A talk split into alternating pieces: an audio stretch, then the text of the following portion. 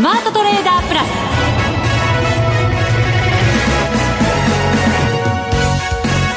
全国のリスナーの皆さんこんにちは。内田まさです。この時間はザ・スマートトレーダープラスをお送りしていきます。この方をご紹介しましょう。国際テクニカルアナリスト福永博之さんです。こんにちは。よろしくお願いします。よろしくお願いします、はい。マーケットはダイナミックな動きになっております。まあ、そうですね。あの株式市場ってこうよくトレンドが出てるとか出ないとかって言いますけど、はい、やっぱり続かないことにはトレンドって発生しないんですよね。はい、ですからせっかく昨日のあの、まあ、日銀の金融政策決定会合の結果を受けて。えー、まあ大幅高になったんですけども、うん、まあ今日の反落でですね、ちょっとやっぱり、あの勢いをそがれたという感じになってしまいますよね。そうですね、はい、そこにはやっぱりアメリカ市場の動きというのがねかなり影響しているかと思いますけれども。そうですね、まあ、やっぱりアメリカ株が大幅安になったっていうこれ本当に巡り合わせというか、うん、タイミングというか、はい、これがちょっと悪かったですね。冷や水をね浴びせられた感じになっちゃいましたこんなに寒いのに外がブルー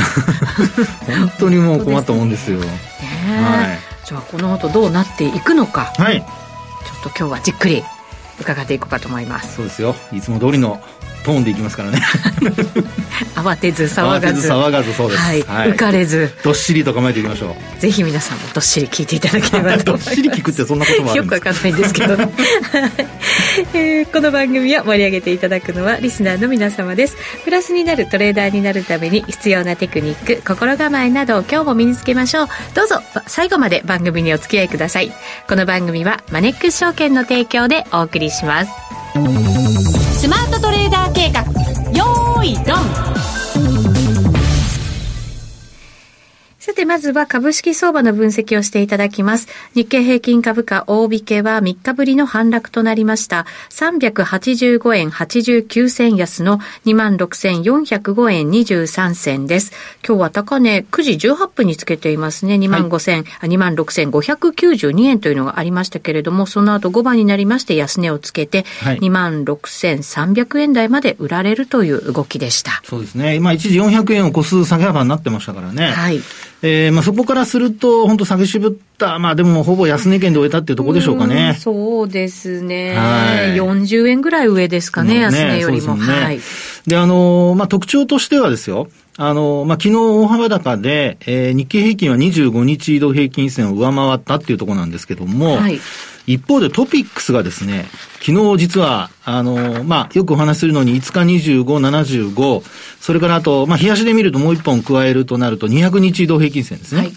で、この4本全部、あの、トピックスは昨日上回って終えてたんですよ。はい。なので、あ、これはですね、このまま維持できれば、あの、まあ、株価の戻り期待がですね、もっとこう、まあ、センチメントもそうですけども、損益状況も改善して、えー、で、少しこう、1月月末にかけてのですね、上昇を期待できるかなというふうに考えてたんですが、ね、勢いよくね、抜いてくれましたからね。そうなんですよね。ところがですね、今日の、あの、スタート時点で、まずは75日線を下回ると。はい。あと、取引時間中に残念ながら、まあ、200日移動平均線を下回って、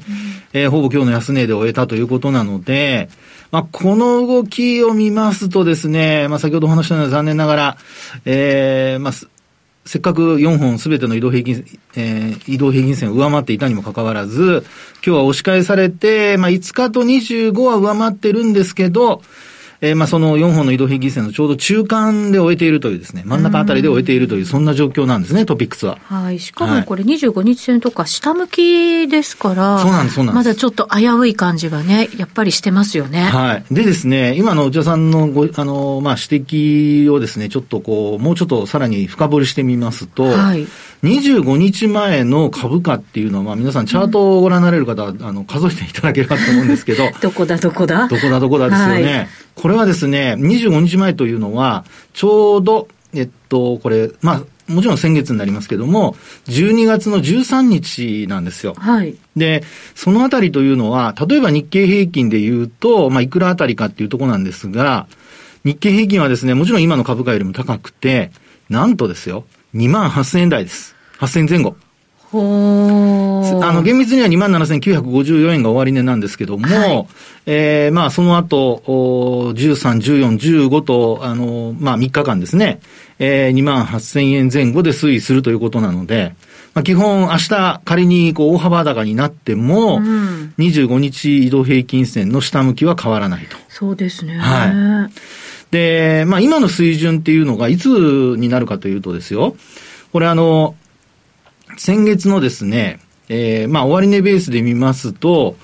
12月の21日あたりというのが、ちょうど今日の終値近辺なんですよね。はい。これが、まあ、あの、12月の21日の終値が26,387円。うん、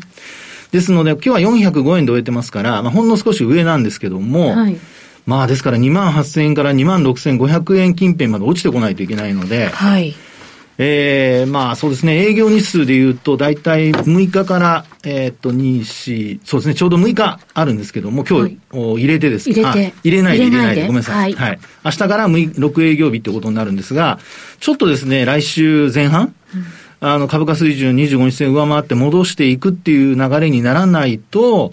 このまま25日移動平均線に押しさ押し返されたままですとですね、今お話したような形で25日線がどんどん落ちてくると。はい。いうことになりかねませんので。まだ1週間以上あることになりますね。そうですね。ですから週末まで、来週末まで、えー、株価は、ちょっと25日移動平均線に押し返されたり、上回っても下向きの25日移動平均線にちょっと引っ張られると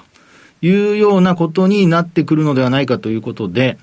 25日移動平均線の向きだけで見ると、ちょっと心配な面があるということにはなりますね。昨日発表されたアメリカの経済統計なんかも結構悪い数字が出ていて、はい今後もそれはまだ続くっていうふうに考えるのであれば、はい、アメリカ株はちょっと下向きっていうふうな、やっぱり一応思っといた方がいいわけですよね、警戒がね。はい。あの、アメリカ株に関してはですね、昨日の下落率が、まあ3指数とも、まあ主要3指数ってよく言いますけども、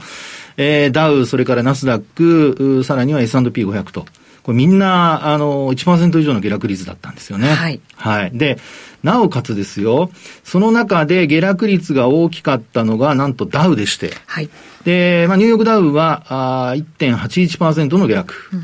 で、あと、あの、S&P500 だとかですね、それから、えー、っと、ナスダック総合なんかは、それでも、まあ、ナスダックが一番、あの、下落率小さかったんですが、1.24%。はい。で、えー、S&P500 が1.56%のマイナスと。で、ここに来て、これまで牽引役だったダウの下落率が大きくなってるじゃないですか。はい。なので、まあ、内田さんの話にあるように、ちょっとですね、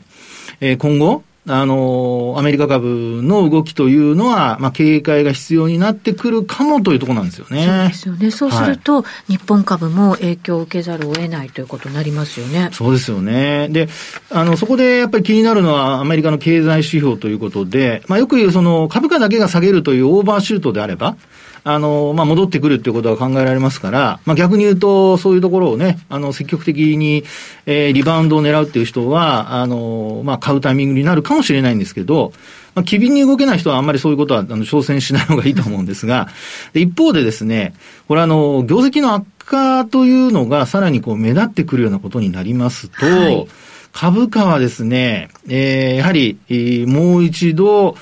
えー、まあ、売り物に押される、あるいはその下値模索というようなことになりかねないと。で、特にあの、昨日なんですけど、まあ、アメリカで言いますと、例えばですけども、あの、FRB の、こう、まあ、理事の方たちですよね。例えば、あの、まあ、クリーブランド連銀のメスター総裁。えー、まあ、利上げ、あの、まあ、そうですね。と、前回のあの FOMC で、昨年末の FOMC で、一応そのターミナルレートが5%から5.25%っていうようなことで、あの、実際、えー、こう出てたわけなんですけども、はい、それをですね、やや上回る水準に引き上げる必要があるとかですね。はい、さらにちょっと思ってるよりも厳しくなっていく。そうです、そうです。上げる必要があると。はい。あと、セントリース連銀のブラード総裁も、えー、可能な限り迅速に5%上回る水準に引き上げるべき。ですから、このお二方はですね、結構、あの、もう、まあ、なんでしょう、え義務じゃないですけども、上げなきゃいけないという、そういう、あの、まあ、観点から話をされていると。はい。で、それが結果的に、えー、アメリカ株の、特にダウのですね、戻っていたダウの売りにつながったというようなことが、まあよく言われてるわけですよね。経済統計悪化して、まあ業績もあまりいいものが出てきていなくってってなると、はい、まあ利下げ期待みたいなものがあって、株価にはプラスになる面もありましたけれど、そうならなくなっている。そうならなくなっている、あるいはそうしようとしているという。はい、まあこれは、あの、もうえー、お二方の意見でございますので、これ人為的と言っていいと思うんですけど。まあ、人為的にね、景気も悪化させようとしてるわけですからね。そうそう、そこなんですよ。えー、で、そうした中で、あの、アメリカの鉱工鉱工業生産が、えー、まあ、マイナスの1.3%だったと、12月ですね。うん、で、予想も、あの、まあ、エコノミストの方々の予想が、あの、中央値ですけども、マイナスの0.3%っていう予想でしたので、これ、予想よりも1%も下だったという、はい、そういう結果なんですよね。まあ、それもあってですね、やっぱりアメリカ株は下落に転じていると。いう、特にその、まあ、バリューとして買われていた銘柄が、やっぱ買われ、あの、売られているという反動が出ているということなので、ちょっとやっぱりこれまで、あの、株価が下がると、どうしてもこう、ハイテク株が下落するという印象が強かったと思うんですけど、はい、ここに来てですよ、あの、まあ、金利は今お話したように、景気悪化をこう予想してあんまり上がってませんので、まあ、そういう意味で逆にナスダックの下落率が小さくなって、で、景気悪化を織り込むような形で、えー、まあ、買われていた、あまあ、バリュー株的なものがですね、ちょっと売られると。でまあ、特にやっぱり金融セクターの決算が出たところで、やっぱりゴールドマンが現役だったりだとか、はい、まあ、いろいろちょっとですね、えー、予想外にえー、まあ予想を下回るというものが出てきているのでですね。そうですね。合わせて人削減もね、発表してますしね。ね。ですので、まあちょっとアメリカ株のそういったこう、まあなんでこうアメリカの株株の話をするかというと、どうしてもやっぱりアメリカが先行して景気動いてるんですよね。はい。で、その後に日本が影響を受けるというですね、そういう流れはやっぱり今もちょっと変わってないというふうに考えられますので、ですから、そこが少し、まあよ、よく言うそのカップリングですよね。で、あの、日本株が強いというふうにおっしゃっていらっしゃる方は、まあ基本デカップリングを考えてるわけですね。はい。あの、アメリカ株が下がっても日本株は相対的に強いと。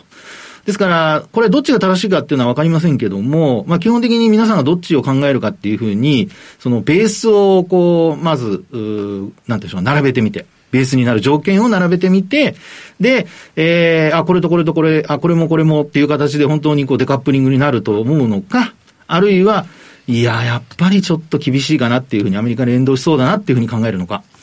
まあ、この二つね、あの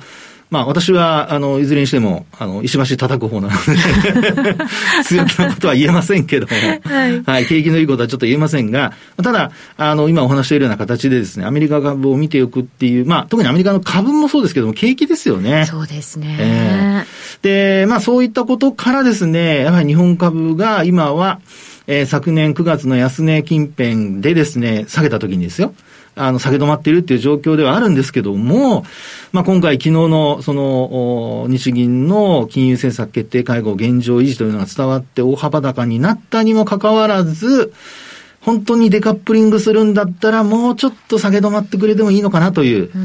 うそういう感じはするんですが、はい、でも、今日、ほぼ全面安ですよね、これね、見てますと。そうですね。はい。えっと、値上がりした業種がなんと空運と小売のみ。はい。インバウンドのね、訪日客数がね、発表されまして、まあ、回復してきてるっていうのが、はい、まあ、見えた。というところなんでしょうけれども。そうですよね。ですから、まあ、いい材料としてはそういったものが、まあ、あの、デカップリングの要因としては考えられるっていうところだと思いますけどもね。えー、ただ、飛行機、私実は先週、とか今週末、ん？先週末？乗ったんですけど、はい、国内の。あんまり国内の飛行機いっぱいになってなかったので。あ、そうですか。あの、いや、時間帯にもよると思うんですよね。あの、夜の時間帯だったんですけど、えー、あんまり乗ってなかったので、ちょっと、あれって感じ。そうですよね。あの、旅行の補助また始まってますもんね。そうなんそうなんそうなん本当だったらね。はい。うん。なのでですね、まあ、少し、そういう意味では、あの、まあ、えー、皆さんもこう、今はそうした形でこう、回復途上ということで、期待値が高い分、あの、株価の、えー、買い戻しあるいは買いにつながっている部分あると思うんですけど、まあ、本当にそのね、えー、まあ、そのコロナ前に戻ることはちょっと今の段階ではね、難しいとは思うんですけど、やっぱり、あの、訪日外国人客数の増加傾向が続くという、まあ、そういうものをしっかり見とかないと、はい。あの、あるいは周り、自分の周りでですね、特にあの、まあ、えー、お住まいの地域が、あの、外国人が訪れやすい観光名所になってるとか、あるいは駅をそこを通るとか、まあ、そういうふうな方は、やはりちょっとこう、ご覧になってですね、あの、まあ、もちろん悪くなるっていうことではないと思うんですけども、あの、買われすぎてはいないかっていうようなところも、一つ見ておく必要があるんではないかなというふうには思われますけどね。そうですね。製造業なんかは、北米がすごくよくって、そこに牽引されたみたいな業績がね、このところずっと続いてましたけれども、はい、そこはやっぱりちょっと頭打ちになる可能性というのを考えておかなきゃいけませんし、そうです。あの、小売売上高アメリカのものなんか見ると、やっぱりそのインフレがかなり影響してきてるんだなっていうのもね、はい、感じますから、そうするとじゃあ日本に行ってどれだけお金を落とそうかっていうのも、そうなんです期待に応えてくれるかどうかわかりませんもんね。ねで、また、まあそういう意味では後ほどお話しするその為替ですよね。ちょっとこう、150円台、あるいは140円台を見た方からすると、まあ、あの、これは外国人の、外国の方から見てですけども、あの、実際にちょっと日本でお金を落とすってやったときに、まあ前から計画している方はね、あの、もちろん、えー、来られるとは思うんですが、まあ実際にそのモチベーションにつながるかどうかっていうと、ちょっとね、円高モチベーションにつながらない可能性があるのと、それからあとは今内田さんの話にあったように、実際自国の中でちょっと景気があんまり良くないという時に、それこそアリとキリギリスじゃないですけども、遊びほうけてるってわけにも いかないでしょうからね。はい、まあ、ほうけてるわけではないと思うんですけど、リラックスとかね、あの、いろいろないい面はあるんですが、まあ、そう考えると、ちょっとまあ、その辺もですね、あの、国内のそのデカップリング要因として言われている中ではあるんですけど、まあ、お持ちの方はですけれどもね、えー、周りのあの動向も含めて見ておく必要があるのではないかなってところでしょうね。そうですね。はい。なんとなく重苦しくなってきちゃいましたよいやいやいや、まあね、本当に、そういう意味では、アメリカ株、ちょっとやっぱり元気出してほしいなというところあります。そうですね。はい。どうなんでしょうね、これ。日本株も下値どんどん取っていくみたいな感じは、今イメージしてないですか？あ今はしてないですね。してない。はい。というのは、あの、銀行株がですね、昨日売られて今日も下落はしてるんですけど、はい、あの、トピックスの下落率っていう、あるいは下落の、あの、幅、そういったものが、やっぱり日経平均よりもちょっと、あの、小さいんですよね。ですから、あの、銀行株だとか金融セクターが頑張って支えてくれている部分がありますので、あの、今の状況が続くようであれば、あの、一旦こう、利益確定売りとか出る可能性ありますけど、今の状況が続くようであれば、まあ、基本的には総崩れにはならないと思いますので、はい。そうなれば、あの、まあ、やっぱり、キャッシュポジションちょっと高めといて、えー、銘柄選びをこれからじっくりやるというところで、あの、まあ、パフォーマンス、まだ1年、今年始まったばかりですから、はい。ね、年末に向けていろいろと、えー、まあ、あ考える、あるいはこう、チャンスがあるのではないかなと。そういうふうに思いますけどね。銀行株なんかね、昨日やっぱり生まれ、売られた部分面では、パーンと買いも入って、そうそうプラスで引けるなんて動きもありましたからね。そうなんですよね。ねですからね、銀行株、金融セクターはちょっと、今年1年通しても、あの、注目して見ておく必要があるんじゃないかなと思いますけどね。そうですね。ちょっとほっとしました。なんか番組始まってからなんか肩が痛くなって、肩に力入っちゃって。皆さん、どっしりしすぎた、ね。ですかね。上からどっしりなんか来るのは嫌ですね。のしかかられるのは嫌ですけどね。ねちょっと肩ほぐしながら後半も、はい、お話伺っていきたいいます。力抜いてくださいね。皆さん。そうですね。はい。えー、それではここでマネックス証券からのお知らせです。投資家の皆様、マネックス銘柄スカウターをご存知ですか？マネックス銘柄スカウターは、マネックス証券に口座をお持ちの方が無料でご利用いただける日本株銘柄分析ツールです。マネックス銘柄スカウターでは、売上高や営業利益など重要な業績指標を過去10期以上にわたりグラフ表示することができます。自分でデータを整理する手間をかけずに、長期的な視点で企業を分析することが可能です。また、マネックス銘柄スカウターには、10年スクリーニングという機能がございます。通常提供されているスクリーニング機能は、直近の通期業績や今期の会社予想などを対象にすることが多いのですが、10年スクリーニングなら、過去10年間の業績や直近の四半期業績での銘柄選びが可能なので、長期視点で自分に合った銘柄を探し出すことができます。さらに、マネックス銘柄スカウターはスマートフォンへの表示最適化も行っているので、外出先などでも場所を選ばずスムーズに銘柄分析を行っていただけます。また、マネックス銘柄スカウターの活用術もマネックス証券のセミナーやホームページで紹介していますので、ぜひご覧ください。マネックス銘柄スカウターは、マネックス証券に口座を開設いただくと無料でご利用いただけます。マネックス証券の口座は無料で開設できます。日本株投資の強い味方、マネックス銘柄スカウターをぜひお試しください。マネックス証券での取引に関する重要事項。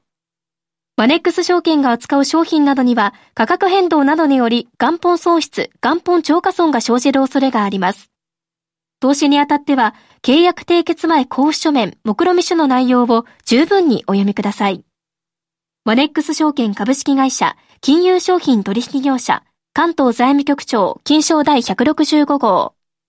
ザ・スマートトレーダープラス。今週のハイライト。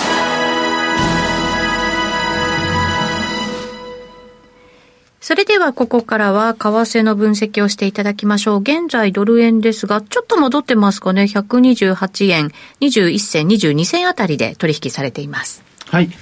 えー、まあ、ドル円に関してはですね、まあ、昨日の、その、日銀金融政策決定会合の後の、まあ、上昇ですね、ドルの上昇、はい、まあ、あるいは円の売りと言ってもいいと思うんですけど、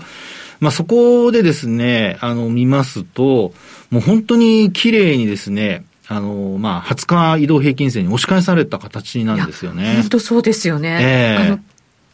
このところずっと20日線のね、話、為替でしてて、抑えられてるんですよね、はい、なんていう話を、先週も聞いててね、おおまた今回もだ、と思って。いや、本当そうなんですよね。はい。で、あの、すごく長い上髭になっているのは、まあ、これあの、日本時間、まあ、特にあの、えー、っと、ウェリントンから始まってですね、あの、まあ、為替って24時間取引とかって言うじゃないですか。はい。で、最終的に終わるのはニューヨーク時間になるので、まあ、そう考えると、この上髭の押し返された部分というのは、これはやっぱり海外、アメリカ市場での動きということにはなるんですよね。はい。で、あの、アメリカ市場の動きというふうに考えますと、昨日、まあ、冒頭もお話しましたが、あの、えー、まあ、そうですね、あの、連銀の総裁は、あの、利上げしなきゃって言っているんですけど、為替市場の方は、その利上げよりも、景気悪化の方なんでしょうかね。あるいはその、まあ、景気悪化でその後利下げに向かうのではないかということを、あの、考えていてですね、はい、それが結果的に、あの、まあ、景気動向、まあ、特に見るその鉱工業生産だとか、まあ、そういったものの景気が悪かったり、あるいは結果が悪かったり、あるいは小売売上高がちょっと落ち込んだりだとか、うん、まあ、そういったこともあってですね、結果的に、あの、ドルが売られる展開になってしまったと。はい。で、あの、今、内田さんの話にあったように、ちょっと今128円台まで戻してはいるんですが、うんまあ、直近で見ますとですね、あの、ドル円は、あの、127円、今日はですね、74銭ぐらいまで落ちてるんですね。はい。で、さらに、ちょっとその下を、あの、1月に入ってからの、えー、まあ、円の高値見てみますと、これが1月の16日ですね、えー、っと、127円の21銭をつける場面があったと。はい。で、この日は一応まあ陽線で終わっていて、それで、あの、日銀の金融政策決定会合の結果を受けて、まあ131円、2円近くまでいったというところなんですよね。うん、はい。ですから、ちょっとですね、あの、数日の間に値動き非常に激しい状況にはなってはいるものの、あの、今日はまた戻してはいる、ああの、足元のその安値からは戻しているんですが、ドルのですね、はい、えー、価格はですね、やっぱり128円台前半で、もうこれまで水準で見ると、もう本当に、えー、だいぶ遡らないとですね、あの、その水準が出てこないっていうところまで来てるんですね。で、その水準っていつかっていうとですね、これはもう実はあの、えっと、昨年の3月、うん、あ、ごめんなさい、5月ですね。はい。昨年の5月にですね、5月31日なんですけど、127円の49銭っていうのをつけてるんですね。で、そこも、まあ今日今の段階では下回ってるんですが、さらにその今の直近の安値で見ますと、126円の35銭。これが5月の24日につけた、うん、まあドルの安値ですね。はい。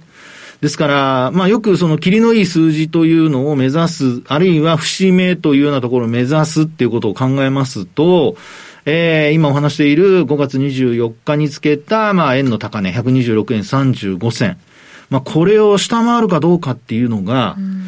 まあ今、あの、懸念されている、あの、125円に接近するかとか割り込むかっていうところの、まあ一つ、もう目先の鍵を握ってるんじゃないかなと。そうですね。はい。あの、上がっていく時も本当に節目あんまり作らないで上がってきましたから、そうです。落ちる時も、だからなかなかそのね、下げ止まらないっていうことになっちゃうわけですよね。はい、そうですよね。まあですから、あの